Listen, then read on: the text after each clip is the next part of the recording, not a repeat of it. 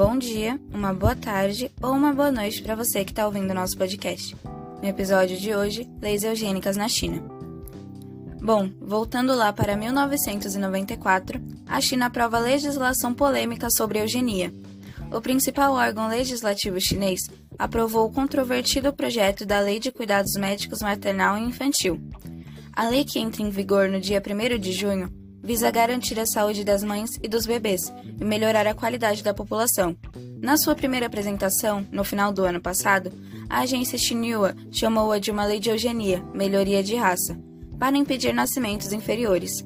A nova legislação determina que pessoas sofrendo de doenças mentais ou contagiosas devem adiar o casamento se o estado for grave ou apresentar algum risco uma grávida cujo feto seja considerado anormal ou portador de uma doença hereditária será aconselhada a fazer um aborto.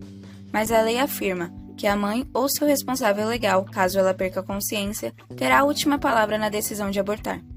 A lei proíbe que os exames para identificar o sexo antes do nascimento seja realizado.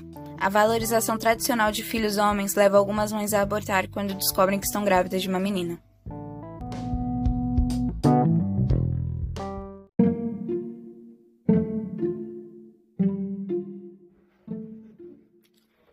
Ainda sobre a prática eugênica, é possível citar uma empresa chinesa, a BGI, que está mapeando os genes de gênios da matemática. Depois, estes dados serão comparados com os da população em geral, isolando aqueles que já eram pessoas inteligentes. Não se sabe quais genes tornam uma pessoa inteligente, mas acredita-se que 50 a 80% do QI de uma pessoa é determinado pela herança genética. Uma empresa chinesa, a BGI, está abraçando essa ideia em uma divisão chamada de genoma cognitivo, cuja tarefa é mapear os genes de gênios da matemática. Depois, estes dados serão comparados com os da população em geral, isolando aqueles que geram pessoas inteligentes, ao menos em tese. Essa técnica poderia ser utilizada para prever a inteligência de um embrião. Uma divisão da BGI faz exatamente isso: testar embriões ou fertilização in vitro. Isso permitiria que os pais escolhessem o espermatozoide mais esperto da turma, figurativamente. Stephen Hissel, membro do laboratório da CGI, falou em entrevista ao Wired. A maioria das crianças tem o QI dentro de uma margem de 13 pontos da média do QI dos pais. Duas ou três em cada 100 são muito inteligentes. Criar um grande número de embriões permitiria aumentar a probabilidade de gerar uma combinação espermatozoide-óvulo que gere um bebê muito inteligente. Qualquer semelhança com a eugenia nazista não é mera coincidência, ao menos é o que pensam os cientistas ocidentais. A preocupação é que estes dados sejam utilizados para discriminar grupos étnicos, como já aconteceu no passado. Na China, no entanto, isso não parece ser um problema, e o governo já abraçou o projeto com financiamento. O cabeça do projeto é Zhao Bowen, que abandonou o ensino médio, aprendeu inglês por conta própria e começou a trabalhar como estagiário na Academia Chinesa de Ciência da Agricultura. Ele limpava tubos de ensaio, entre outros trabalhos menores, nas horas vagas, estudava genética em livros emprestados pelos estudantes, além de participar de experimentos que incluíam o sequenciamento do genoma do pepino. Quando o estudo foi publicado na Nature Genetics, em 2009, Zhao tinha 15 anos de idade e era acreditado como coautor. A empresa garante que nenhum dado coletado será fornecido ao governo algum, acredite se quiser. Segundo Risso, o negócio é uma mina de ouro e o alvo são pessoas comuns, Imagine quanto um casal pagaria para garantir que teria o melhor filho entre 10 ou 50 possibilidades, otimizando suas escolhas de atributos hereditários. Nem tudo são preocupações. No entanto, segundo The New Yorker, a pesquisa da CGI poderia ajudar a entender as origens genéticas do mal de Alzheimer ou da esquizofrenia.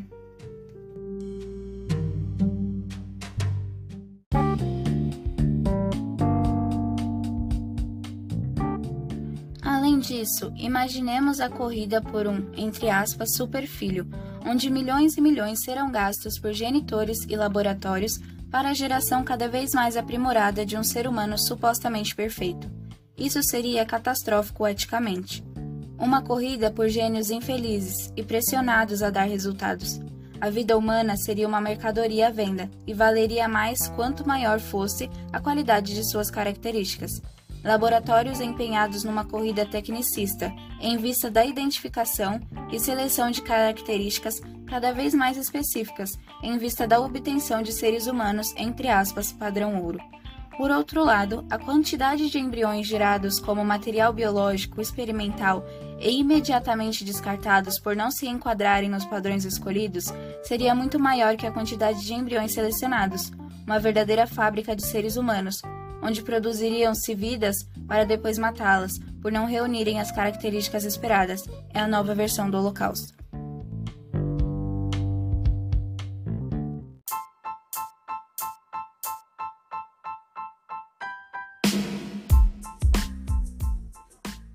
Em entrevista para a revista Project, Luiz Montulho deu seu parecer em razão de uma experiência genética. É o início de um caminho perigoso para a eugenia, afirmou ele.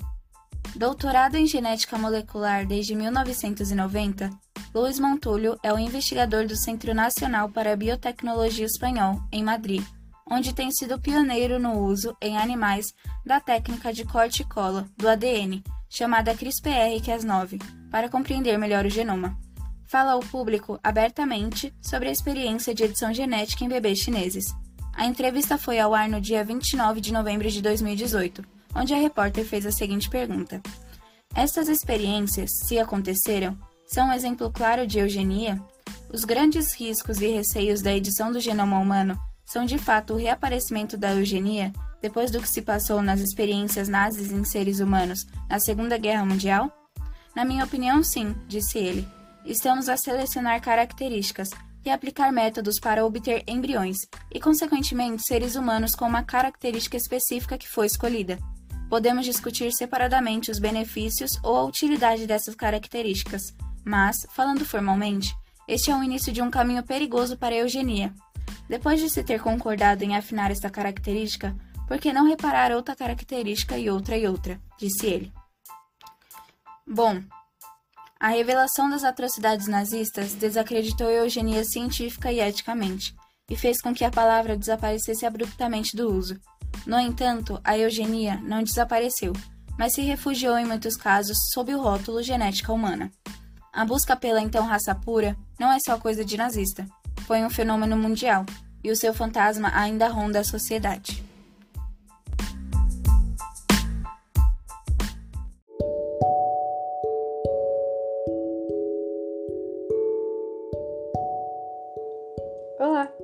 Eu sou Rafaela Patrícia e o segundo tema de hoje é Apartheid.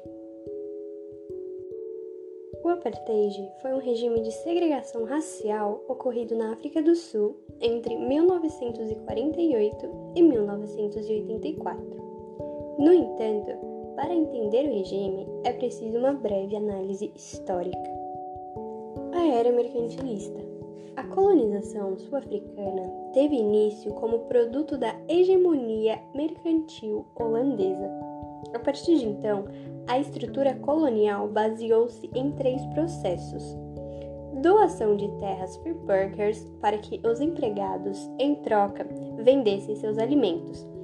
A companhia holandesa enviou escravos de lugares diversos para criar a estrutura colonial e os pastoralistas nativos sem opção, foram obrigados a deixarem suas terras e se submeterem à escravidão. Os colonos se distinguiam por uma fundamentação racial. O colonialismo britânico e as repúblicas boeres. O Império Britânico, lutando por uma hegemonia marítimo-comercial, conquistou o Cabo.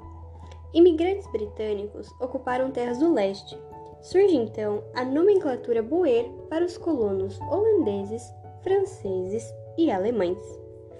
Os boeres decidiram se africanizar, e esta foi uma decisão crucial para a história sul-africana.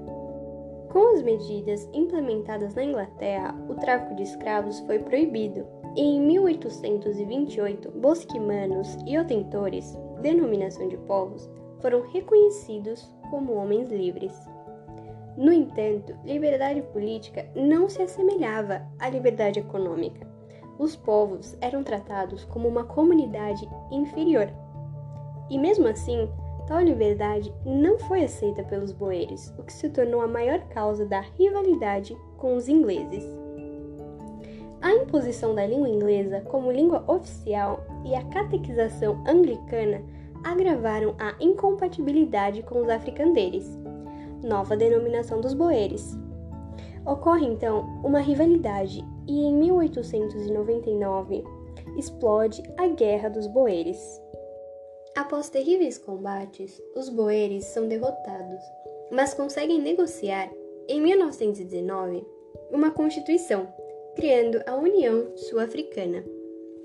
Neste país, os brancos teriam privilégios e os negros seriam apartados da vida civil. Abre-se então espaço para o apartheid, oficializado somente em 1928, mas que já segregava muito antes. O governo do Partido Nacional, liderado por Malan, um ex-ministro, procurou expandir a legislação segregacionista. Essa nova legislação procurou classificar e separar os grupos raciais. Limitavam o acesso dos negros às terras férteis, leis de terras de 1913 e áreas urbanas, Leis dos Nativos, 1923, onde podiam circular apenas com um passe. A segregação representou a anulação de direitos básicos. Em 1949, a Lei do Casamento proíbe o matrimônio interracial. A primeira grande legislação do apartheid foi a Lei de Registro Populacional, de 1950, que formalizou a divisão racial através da introdução de um cartão de identidade para todas as pessoas com idade superior a 18 anos. Esse cartão especificava a qual grupo racial cada uma delas pertencia. Ainda em 1950, o Ato de Registro Populacional dividiu as reservas em oito territórios diferentes, e cada um deles se tornou um homeland para uma potencial nação sul-africana. Os negros viviam em péssimas condições socioeconômicas, sofriam de desnutrição e tuberculose. Em 1953, um ensino especial para os negros foi criado. E o objetivo era simples: rebaixar o nível educacional. Hendrik French Verwoerd assumiu o poder em 1958 e implementou a ideologia do desenvolvimento separado. A doutrina consistia em uma África do Sul branca, onde os homelands seriam nações independentes. Assim, mais de 3 milhões de negros foram retirados. As consequências são óbvias. A África do Sul torna-se um país completamente desigual. Brancos sul-africanos viviam em boas condições, enquanto a maioria populacional, ou seja, os negros, viviam em condições que violavam os direitos humanos. O Congresso Nacional Africano, que só agia por meios pacíficos, organizou a primeira desobediência civil em 1952. Em 1958, ocorre o massacre de Shaperville, um protesto contra a lei do passe que resultou em 69 mortes. Assim, o governo ilegalizou as atividades partidárias. Em 1962, Mandela, um dos líderes africanos mais importantes, buscou apoio internacional contra o apartheid, mas foi preso e condenado. Após Shaperville, a repressão do governo tornou-se ainda mais visível e o Bureau of State Security, conhecido como BOSS, organização para reprimir os movimentos anti-apartheid, foi criado medidas repressivas enfraqueceram as manifestações negras. Na década de 70, quatro choques trouxeram instabilidade para o governo africâner, segundo Robert Price. Foram eles a estagnação econômica, a transformação regional, a convulsão social e repercussão internacional. O impacto internacional Pretória era a capital administrativa da África do Sul, e a partir dessa década a política estrangeira do país tornou-se agressiva. No entanto, na segunda metade da década, os governos anteriormente brancos conservadores foram substituídos por governo de esquerda contra o apartheid.